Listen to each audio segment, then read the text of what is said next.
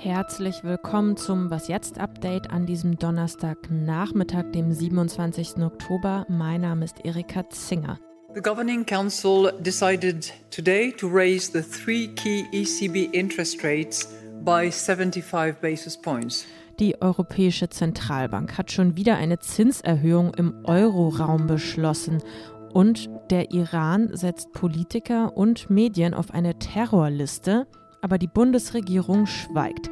Darum geht es gleich im Update. Redaktionsschluss für diesen Podcast ist 16 Uhr.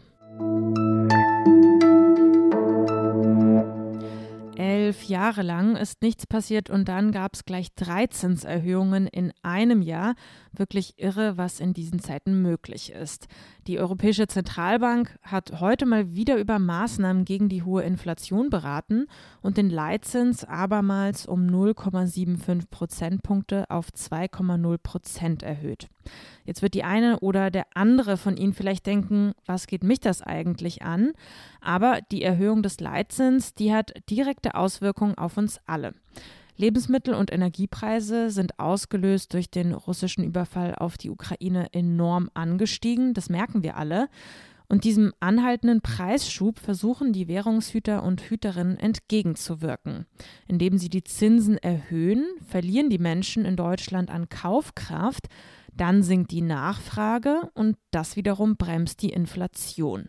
Mein Kollege Max Schieritz erklärt diesen Zusammenhang noch einmal ganz ausführlich in unserer Spezialfolge, die am Samstag erscheint. Hören Sie da doch mal rein. Interessant war heute nun aber erstmal der Ausblick, den EZB-Chefin Christine Lagarde bei der Pressekonferenz gegeben hat. Also was wird die EZB in Zukunft weiter tun? Geht es mit den Zinsen weiter nach oben oder nicht? Our future policy rate decisions will continue to be data dependent and follow a meeting by meeting approach. We stand ready to adjust all of our instruments within our mandate to ensure that inflation returns to our medium term inflation targets. Lagarde zeigt sich also entschlossen, mit allen Instrumenten, die zur Verfügung stehen, weiter gegen die Inflation vorzugehen. Entschieden wird von Sitzung zu Sitzung, sagt sie, heißt wohl, alles ist möglich. Kommen wir doch mal von der Finanz zur Energiekrise. Is the current energy crisis going to slow down or to accelerate clean energy transitions? Wird die derzeitige Energiekrise den Wandel hin zu erneuerbaren Energien hemmen oder beschleunigen? Das war eine der Leitfragen des Jahresberichts der Internationalen Energieagentur IAE. Heute in Paris wurde der Bericht vorgestellt. Fatih Birol ist Chef der IAE, ihn haben Sie auch gerade gehört. Und wenn man ihm so zugehört hat, heute bei der Pressekonferenz, dann klang er ganz zuversichtlich. Es könnte nämlich zu einem historischen und endgültigen Wendepunkt kommen. Das steht im Jahresbericht der Energieagentur. Die rechnet damit, dass die Nachfrage nach Kohle weltweit schon in den nächsten Jahren sinkt. Auch beim Erdöl wird es wohl weniger, weil immer mehr Elektroautos gekauft werden. 100% positiv gestimmt war der IAE-Chef Birol dann aber doch nicht, das muss ich zugeben.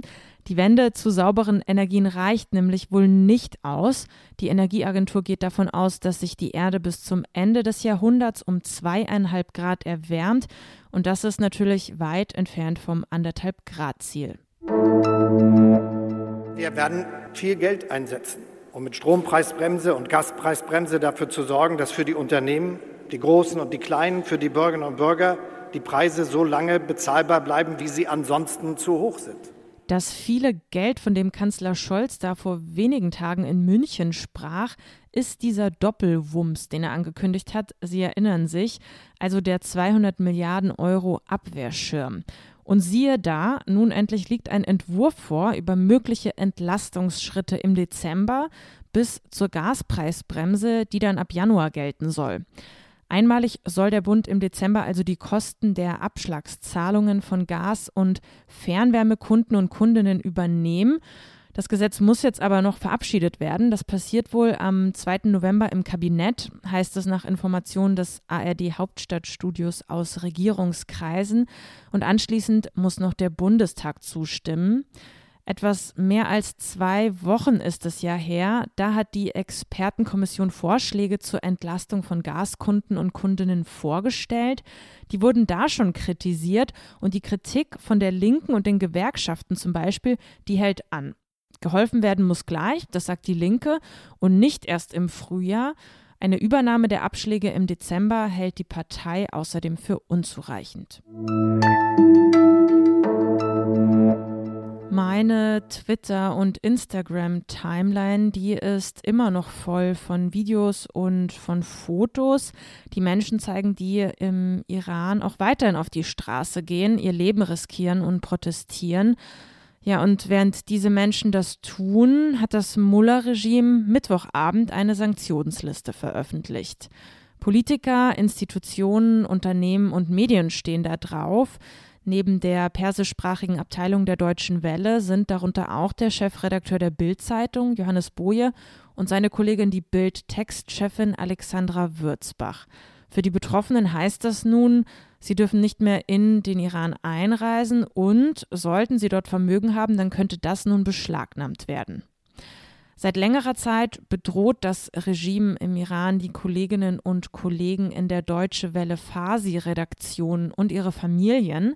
Das schrieb der Intendant der Deutschen Welle, Peter Limburg, in einer Stellungnahme. Das ist nicht hinnehmbar, schrieb er außerdem.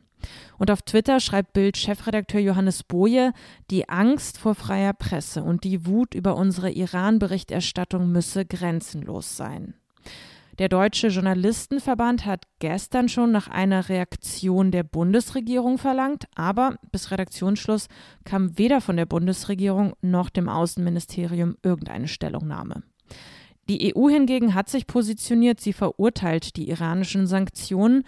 Anstatt sich auf politische Vergeltung zu konzentrieren, sollte der Iran lieber die Grundfreiheiten der eigenen Bevölkerung gewährleisten, sagte ein Sprecher, wie zum Beispiel die Meinungsfreiheit. Was noch? Wir hier bei Was Jetzt halten unsere Versprechen natürlich. Wenn Sie heute Morgen meiner Kollegin Simon Gaul zugehört haben, dann wissen Sie, wovon ich spreche. Ihr Was Jetzt Zoo-Podcast hat die natürlich versprochen, den vom NABU gekürten Vogel des Jahres für 2023 zu verkünden. Große Fans, so viel verrate ich, hatte der Neuntöter. In den Kommentaren des Insta-Live-Videos vom NABU las man da zum Beispiel Team Neuntöter, Neuntöter Forever und Neuntöter for President. Naja, ich spanne Sie mal nicht länger auf die Folter. Der NABU verkündete heute also. Wir haben einen Gewinner. Das Braunkehlchen mit oh, 43,5 Prozent, das ist wirklich ein deutlicher Vorsprung. Herzlichen Glückwunsch, Braunkehlchen, du bist der neue Vogel des Jahres. Und ich würde sagen, Martin, genau, das müssen wir jetzt mal kurz feiern, oder? Ja, und auch, hoppala, auch mal kurz anstoßen. Also, auf Prost, Braunkehlchen auf dich, auf dass es dir bald besser geht. Das war es also mit dem Update. Morgen früh geht es dann weiter mit meiner Kollegin Simon Gaul.